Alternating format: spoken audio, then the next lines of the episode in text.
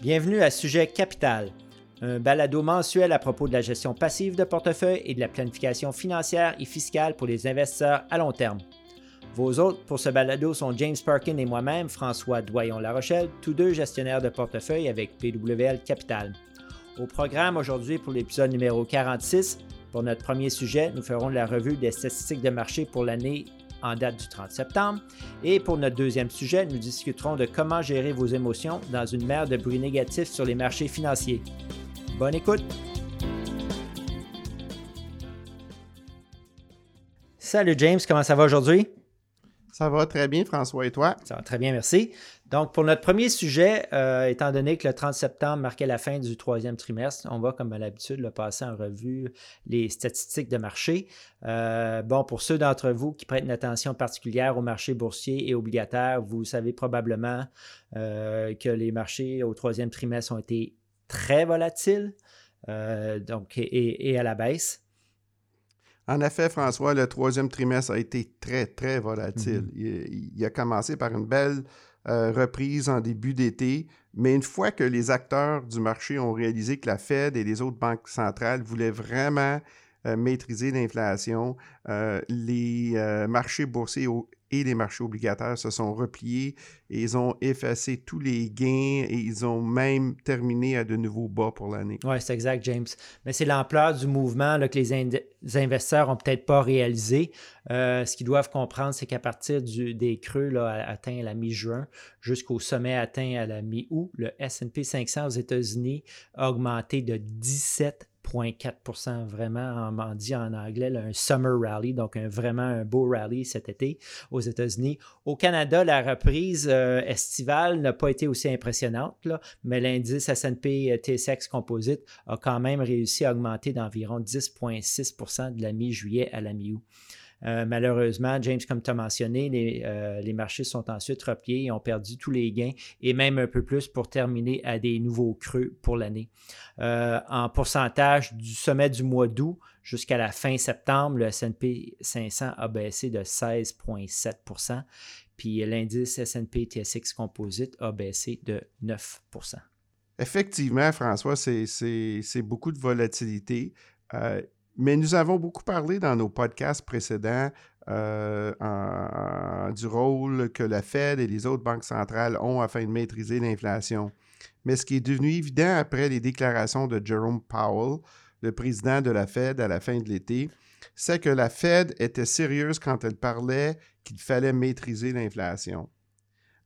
Afin de démontrer ça, voici une citation de Jerome Powell lors de son discours lors du symposium économique annuel à Jackson Hole, au Wyoming, euh, qui était, d'après moi, euh, pardon, qui, d'après moi, dit tout. Euh, la Réserve fédérale doit continuer à augmenter les taux d'intérêt et les maintenir à des niveaux plus élevés jusqu'à ce qu'elle soit convaincue que l'inflation est sous contrôle, même si le chômage augmente. Oui, puis il a également ajouté lors de son discours, et je le cite, traduction libre, euh, bien que les augmentations de taux fassent baisser l'inflation, elles causeront également des difficultés aux ménages et aux entreprises. Ce sont les coûts malheureux de la réduction de l'inflation, mais un échec à rétablir la stabilité des prix signifierait des difficultés bien plus grandes. Donc, à la suite de ce discours-là, s'il y avait encore des gens qui espéraient que la Fed finirait bientôt d'augmenter ses taux, euh, il, venait d'obtenir la preuve que le cycle de resserrement n'était pas terminé. Et je pense que c'est la raison principale pour laquelle les, marchés ont perdu beaucoup de valeur euh, à la fin du trimestre. Mais François, avant que tu commences à revoir la liste des, euh, performances des différentes classes d'actifs, je vais juste donner à nos auditeurs une idée d'où nous en sommes en termes d'inflation et des taux d'intérêt ici au Canada et aux États-Unis. Commençons par le Canada. Le dernier chiffre d'inflation pour septembre est sorti à 6,9% donc ça commence à baisser. Euh, ce chiffre euh, euh, se représente un recul comme par rapport au mois d'août. Aux États-Unis, le taux d'inflation a terminé le trimestre à un niveau encore plus élevé de 8,2% On n'a pas beaucoup parlé de la zone euro, mais là aussi, le taux d'inflation pose un problème puisqu'il a atteint un sommet de, tenez-vous bien, 9,9% C'est vraiment costaud. Euh, en termes de taux d'intérêt, la Banque du Canada a augmenté son taux directeur cette année de 3 points euh, pour se rendre à 3,25. Euh, aux États-Unis, la Fed a également augmenté le taux des fonds fédéraux de 3 points de pourcentage et ils sont rendus dans une fourchette de 3,25 à 3,5. Mm Oui, c'est dit, là, maintenant, on va regarder les, les, statistiques de marché au 30 septembre. À titre de rappel, nos statistiques de marché se trouvent sur notre site Internet de Sujet Capital et dans la section de notre équipe aussi sur le site de PWL Capital. On va fournir euh, un lien avec le podcast vers nos statistiques de, marché. OK, je commence par le revenu fixe canadien. Euh, étant donné les augmentations de taux d'intérêt de la Banque du Canada et de la Réserve fédérale que James vient de mentionner, euh, vous ne devriez pas être surpris par le fait que les obligations sont toujours en baisse depuis le début de l'année. Les obligations canadiennes à court terme sont en baisse de 4,7 et le marché euh, obligataire total canadien qui détient des obligations avec des échéances qui sont un peu plus longues que, l'indice à court terme, celui-là est en baisse de 11,8% C'est des chiffres qui sont quand même assez euh, inquiétants. puis comme on l'a mentionné dans un épisode précédent du podcast, c'est très rare de voir des chiffres négatifs comme ça sur, sur le marché obligataire. Oui, en fait, on avait cité que depuis 40 ans, c'est arrivé deux fois. Euh, la dernière fois étant en 1994, qui est presque 30 ans. Mm-hmm. Euh, et, euh, la performance donc du marché obligataire canadien est vraiment épouvantable jusqu'à présent cette année. Mais en comparaison, elle est très similaire à la performance des titres à revenus fixes des marchés mondiaux qui n'a pas fait mieux avec une performance négative de 5,1% pour l'indice obligataire à court terme et une performance négative de 12,3% pour l'indice total du marché obligataire. Bon, ben, la performance de ces deux indices mondiaux tient compte de la couverture de devises par rapport au dollar canadien, donc ils sont vraiment comparables. Oui, tout à fait. Puis euh, maintenant, du côté des actions, au 30 septembre, les marchés sont toujours en baisse partout dans le monde. Euh, les actions canadiennes se portent relativement mieux que partout ailleurs. Euh, elles sont quand même en baisse de 11,1% depuis le début de l'année. puis comme au début de l'année, les les titres de type valeur surperforment les titres de type croissance. Les actions de valeur de grande et de moyenne capitalisation ici au Canada sont en baisse de 3,5% contre un rendement négatif de 19,6% pour les actions de type croissance de grande et moyenne capitalisation. Maintenant, les actions à petite capitalisation considérées euh, plus risquées sont sans surprise, ont sans surprise suivi la tendance à la baisse. Euh, elles sont euh, négatives 13,1% depuis le début de l'année. Aux États-Unis, maintenant, euh, ben, on est seulement en territoire baissier ou en anglais dans un bear market. Le marché total américain est en baisse de 24,6% Ça, c'est en dollars euh, américains depuis le début de l'année. Puis en dollars euh, canadiens, puisque le dollar canadien a perdu du terrain par rapport au dollar américain ou vice-versa, le dollar américain a pris de la valeur versus le dollar canadien. Le marché est en baisse un peu moins, mais de, quand même de 18 Là encore, euh, aux États-Unis, les actions de type valeur de grande et moyenne capitalisation ont surperformé les actions de type croissance avec une performance négative de 10,5% contre 24,6% pour les actions de croissance. Euh, cette performance est mesurée en dollars euh, canadiens. maintenant, les actions à petite capitalisation font, guère mieux. leur performance en dollars canadiens est aussi négative à 18,5 euh, dans la classe euh, d'actifs des actions de petite capitalisation, encore une fois, les actions de type valeur surperforment les actions de croissance avec une performance quand même négative de 14,2% contre euh, moins 23,1% pour les actions de croissance. En fait, il n'y a vraiment pas eu de valeur refuge cette année, si ce n'est que d'investir dans les actions sectorielles, dans le pétrole et gaz. Puis ça, c'est suite à la, à la guerre qui a été déclarée euh, en mm-hmm. Ukraine. Mm-hmm. effectivement. Euh, bon, fait l'histoire est vraiment très similaire pour les actions internationales que ce soit les marchés développés ou pour les pays émergents, n'est-ce pas, François? Oui, exactement. Les actions internationales des marchés développés et euh, émergents font, font vraiment pas mieux. Euh, l'indice des actions internationales de grande et moyenne capitalisation en devise locale est en baisse de 14,5% quand même un peu moins pire qu'aux États-Unis. Euh, en dollars canadiens, par contre, puisque le dollar canadien s'est apprécié euh, par rapport au panier de devises inclus dans cet indice, la performance est encore pire pour les investisseurs canadiens à moins 20,7 euh, Comme pour les actions canadiennes et américaines, les actions de type valeur surperforment les actions de type croissance et les actions de petite capitalisation sont à la traîne par rapport aux actions de grande capitalisation. Pour conclure, euh, les marchés émergents sont également en difficulté. Les actions de grande et moyenne capitalisation euh, sont en baisse de 20,5% depuis le début de l'année. James, autres commentaires à ajouter? Non, je pense que tu as fait un très bon tour du jardin. Euh, les chiffres sont vraiment, vraiment pas beaux.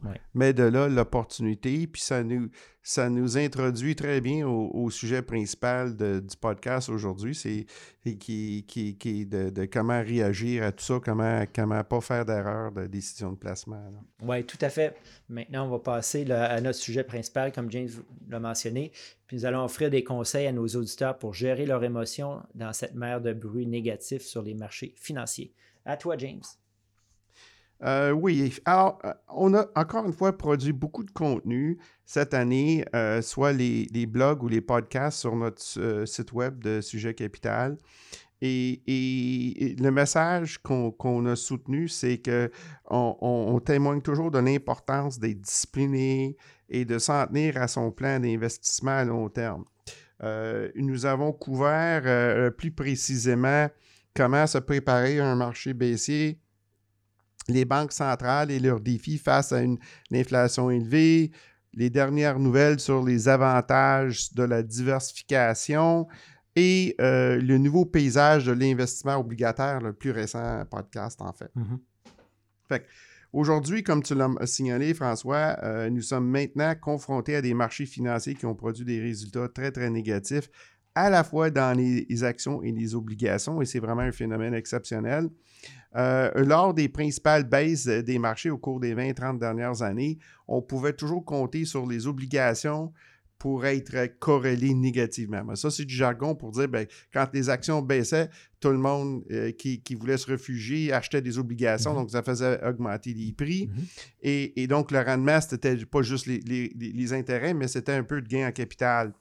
Euh, et donc, on ne vit pas ça en 2022, évidemment. Euh, on va prendre l'exemple d'un investisseur américain qui aurait un portefeuille balancé avec l'allocation classique, 60% en actions, 40% en, obligations. Et ce genre de portefeuille, euh, au 30 septembre, a généré le pire résultat en près de 100 ans. Fait que c'est pas mal impressionnant comme, comme résultat négatif. Et, encore une fois, c'est parce que les obligations, eux aussi, ont beaucoup chuté en même temps. Euh, mais les obligations ont tout de même réduit la baisse globale de ce portefeuille 60-40. En fait, euh, Dimensional, dans un article récent, a déclaré que l'expérience, euh, et je les cite, l'expérience depuis le début de l'année pour un portefeuille 60-40 n'a même pas percé le sommet des cinq pires baisses historiques du siècle dernier. Euh, une baisse dans son portefeuille de 19% est difficile à gérer. C'est ce qu'il aurait vécu euh, cette année, au 30 septembre. Mm-hmm. Mais ce n'est que les deux tiers de la baisse que les investisseurs ont subi pendant la crise financière de 2008-2009. Donc, ça aide un peu, je crois, François, à mettre les choses en perspective. Oui, effectivement. Puis la plupart des investisseurs, maintenant, je pense qu'on ont reçu leur relevé de compte euh, d'investissement pour septembre et les chiffres ne euh, sont pas très jolis. Euh, dans des moments comme ceux-ci, il y a beaucoup d'investisseurs qui préfèrent ne pas regarder leur relevé de compte. D'autres voudront peut-être abandonner complètement le marché boursier parce que les choses risquent de s'empirer avant de s'améliorer. Mais là, il faut se fier sur euh, la, recherche au niveau de la, finance comportementale. Et une des choses que l'on apprend euh, suite à ces études-là, c'est que les humains ne sont vraiment pas programmés pour faire face à la volatilité négative du marché. En fait, pendant ces périodes négatives, nous réagissons aux pertes beaucoup plus fortement, et ce, qu'en comparaison avec des gains. Mm-hmm. Euh, c'est pourquoi c'est si difficile de rester discipliné.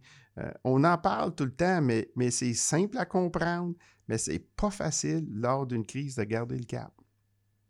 Pour moi, quand on traverse des marchés turbulents, comme on vient de traverser en ce moment, je trouve ça toujours utile, François, de, revenir sur des citations célèbres du grand investisseur américain Warren Buffett.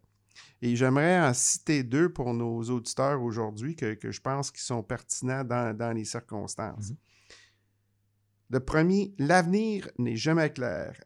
L'incertitude est en fait l'ami de l'acheteur de valeur à long terme. Donc, quand euh, euh, les gens ont peur, ils, vendent, puis quand ils n'ont pas peur, ils achètent. Mais dans ce temps, maintenant, les gens ont peur, mais c'est peut-être le bon temps d'acheter. Effectivement. Euh, deuxièmement, le succès de l'investissement n'est pas corrélé avec le quotient intellectuel.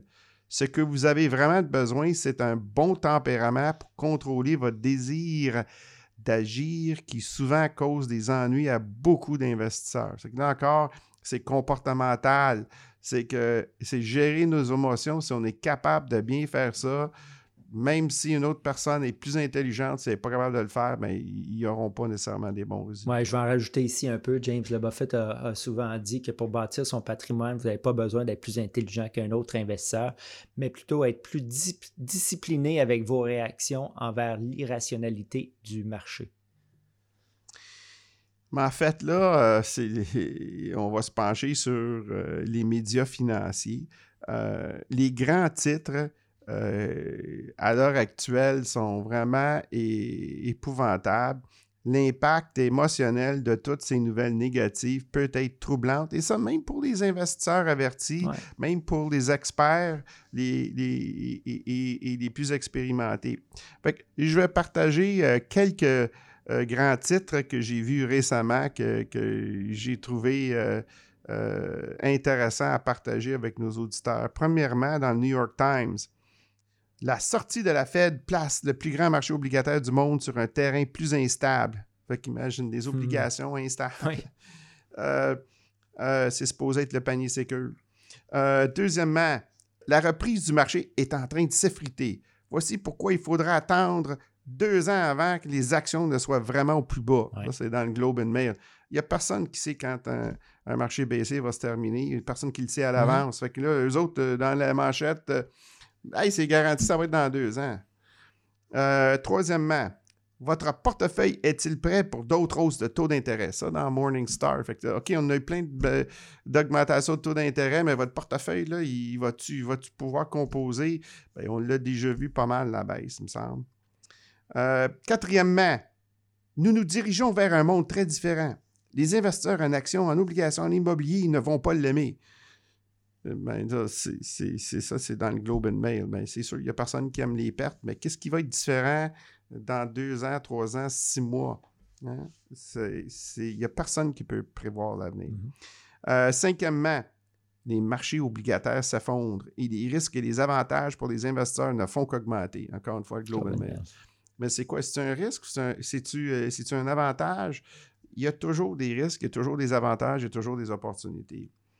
Euh, finalement, le, sixième euh, grand titre que je, souligne, c'est la forte volatilité fait baisser les actions et les obligations au troisième trimestre.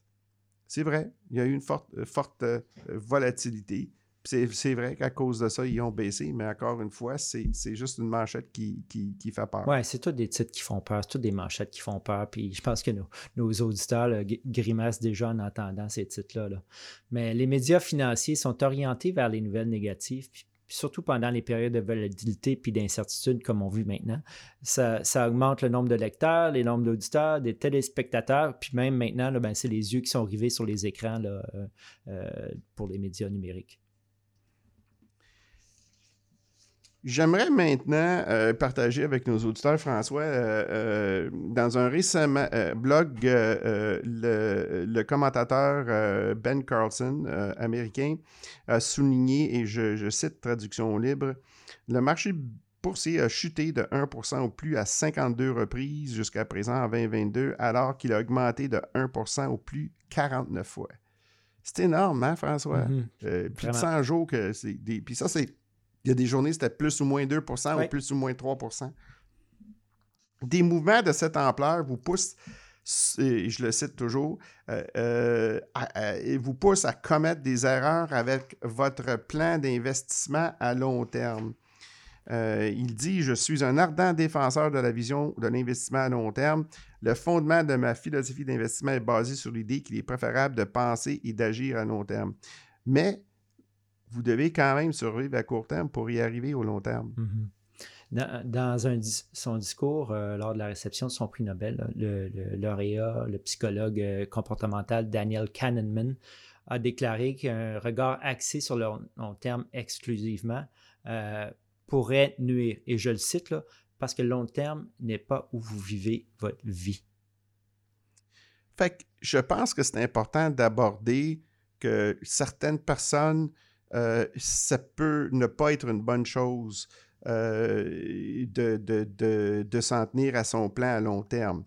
Encore une fois, ça ne s'applique pas nécessairement à tout le monde. Pourquoi? Parce que c'est une chose de remplir un questionnaire de profil de risque et de choisir une allocation d'actifs à long terme, mais la peur, elle peut submerger un investisseur, euh, surtout quelqu'un qui, qui, est nouveau dans, dans le monde de, mm-hmm. l'investissement.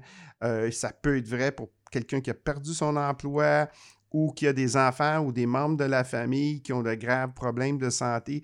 Tout ça ajouté à, la volatilité de marché, ben, mais le résultat peut-être que, que ces gens-là vont être forcés à changer un bon plan d'investissement à un mauvais moment. Mm-hmm. et, c'est là qu'un conseiller de confiance, James, peut, ajouter beaucoup de valeur euh, lorsque vous devez apporter des, changements euh, importants à votre portefeuille à un mauvais moment. Euh, puis un moment comme, comme celui qu'on vit en ce moment. Puis d'après mon expérience, il y a toujours de meilleures solutions que de paniquer puis de tout vendre. Puis obtenir l'aide pour évaluer les meilleures options qui s'offrent à nous, là, je pense que c'est un must. Tout à fait d'accord, François.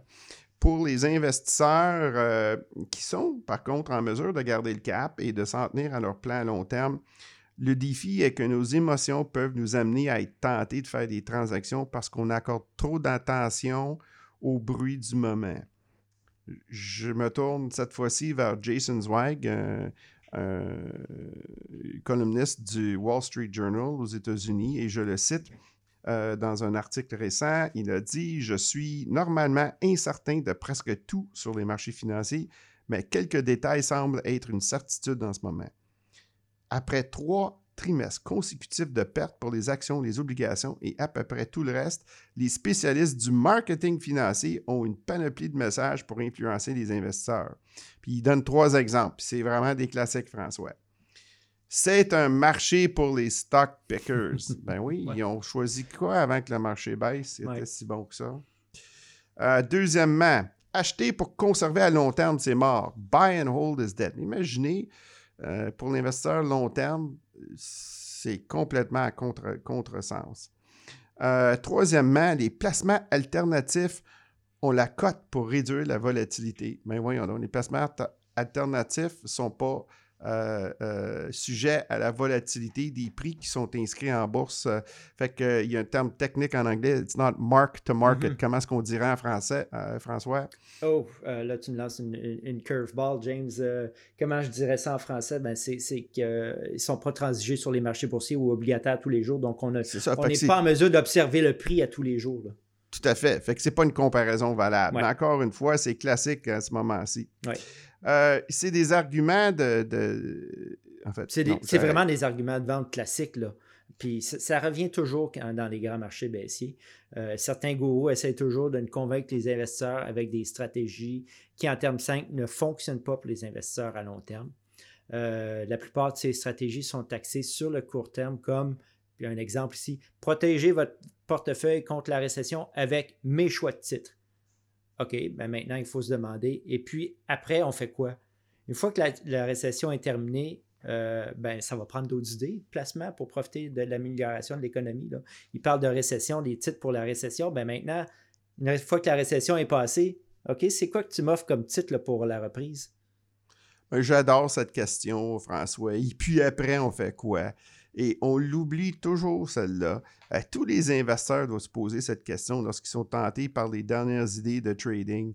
Lorsque vous achetez, il y a toujours un vendeur de l'autre côté de la transaction. Lorsque vous vendez, il y a toujours un acheteur de l'autre côté aussi. Ça suppose que vous allez toujours prendre les bonnes décisions par rapport aux autres lors de vos transactions. Mais tous ces soi-disant bonnes idées de trading et de timing de marché sont basées sur euh, la capacité à prévoir l'avenir avec précision maintenant, mais pour toutes les transactions intérieures. Oui. Euh, James, gérer nos émotions, c'est vraiment faire face euh, à l'incertitude. C'est exactement ça. La volatilité, c'est l'incertitude. Mm-hmm. David Booth, le cofondateur de Dimensional aux États-Unis, a publié un article qu'on va partager avec nos auditeurs en septembre dernier. Et je pense que, encore une fois, que nos auditeurs bénéficieraient vraiment de sa pensée lucide sur l'incertitude. Et je le cite de l'article, traduction libre. Compte tenu de la profonde incertitude de la vie, il est parfois difficile de se sentir comme un optimiste. La plupart de ce qui se passe dans nos vies est imprévisible et il est impossible de prévoir l'avenir. Mais vous pouvez vivre pleinement votre vie sans savoir ce qui va se passer. Vous pouvez avoir une bonne expérience d'investissement sans prévoir ce que le marché va faire, parce que vous n'essayez pas de deviner quelles entreprises vont réussir et quand. Vous investissez dans l'ingéniosité des gens pour résoudre les problèmes et améliorer le bon fonctionnement de leurs entreprises. là, il parle du fait que quand j'ai un panier d'actions dans mes, dans mes ETF ou mes fonds dimensional, je suis hyper diversifié, mais les, gestionnaires, eux, leur ingéniosité vont, vont dans l'ensemble régler les défis qu'ils ont devant eux. Oui. Puis ça revient à dire, James, qu'en supposant que votre plan d'investissement euh, est solide et, votre portefeuille est diversifié, que votre niveau de risque soit approprié à votre situation, rester investi est presque toujours la meilleure stratégie. Euh, la grande majorité des, portefeuilles qui sont gérés activement, euh, même ceux gérés par des professionnels, ne parviennent pas à surperformer le marché. Je, vais continuer de citer David Booth dans son article. Les gens hésitent à investir à cause de l'incertitude mais l'expérience du vécu nous a équipés avec les outils pour y faire face. Bien que vous ne puissiez pas contrôler les marchés, vous pouvez contrôler le niveau de risque que vous prenez. Et vous pouvez, à l'aide d'un professionnel de l'investissement dans votre coin, prendre des décisions financières avec lesquelles vous pouvez vivre. Oui, des sages paroles, James. Donc, euh, euh, qu'est-ce que nos auditeurs devraient faire dans cette période de marché baissier et d'incertitude extrême? C'est comme tu l'as déjà dit aujourd'hui, François, c'est en supposant que le plan d'investissement est solide et bien diversifié et que le niveau de risque est approprié à votre situation. Rester investi, c'est presque toujours la bonne décision. Euh, pour les investisseurs qui paniquent, qui vendent, ben, ce qu'il faut qu'ils retiennent, c'est pour les investisseurs qui paniquent, qui vendent et qui liquident leurs actifs, euh, en action, ben, les conséquences peuvent durer toute une vie. On a vu ceux qui ont vendu dans la crise euh, de la COVID en 2020. Euh, c'est difficile de se refaire, si je peux prendre ces termes-là. Tout à fait, François. C'est très, très bien dit. Fait on revient au sujet du podcast, que la gestion de nos émotions est l'un des plus grands défis auxquels nous sommes confrontés en tant qu'investisseurs. Fait que c'est normal de sentir qu'on a un défi mm-hmm. puis qu'on a peur. C'est juste de, le reconnaître, puis avec les bonnes idées qu'on partage aujourd'hui avec nos auditeurs, mais on, s'équipe un peu mieux pour, pour y faire face. Euh, je veux revenir sur une autre citation, euh, Jason Zweig, euh, que j'ai cité tantôt dans un autre article qu'il a écrit au mois de juillet dans le Wall Street Journal. Et pour moi, il frappe dans le mille, et je le cite toujours traduction libre, une partie de ce qui rend les marchés baissiers si insupportables est que personne, et je veux dire personne, ne sait quand ou comment ça se terminera. Cependant, les investisseurs avisés ne prennent pas la peine d'essayer de prédire l'imprévisible. Ils se contentent sur ce qui est contrôlable. Mm-hmm. C'est vraiment la clé, là. Psychologiquement, pour survivre à ce genre de marché baissier, et en fait à tout marché baissier, peu importe combien de temps que ça dure.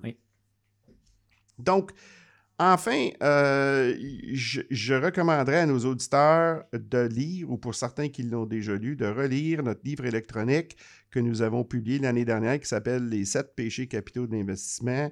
Euh, nous y couvrons les concepts de base sur la façon d'être un investisseur intelligent à long terme, y compris pas tenter de battre le marché, euh, ne pas perdre le contrôle de ses émotions, ignorer la diversification, tenter de prédire le marché, se laisser emporter par les manchettes des journaux, poursuivre les performances passées et finalement ignorer les facteurs sur votre contrôle. Fait ce, e-book, il n'est pas si long à lire. Chaque, sujet, c'est une à deux pages simples et faciles et très graphiques euh, au niveau des illustrations.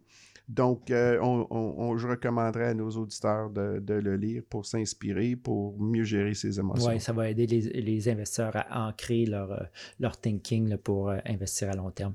Merci, James. puis comme d'habitude, on va fournir les liens vers notre e-book et vers l'article David Booth. J'espère que nous, vous avez trouvé notre contenu intéressant et utile et pertinent. James, merci d'avoir partagé ton expertise, ton savoir. Ça m'a fait grand plaisir, François. Eh bien, c'est tout pour ce 46e épisode de Sujet Capital.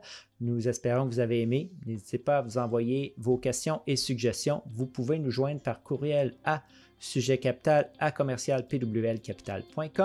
De plus, si vous aimez notre podcast, partagez-le avec votre famille et vos amis. Et si vous n'êtes pas abonné, faites-le s'il vous plaît.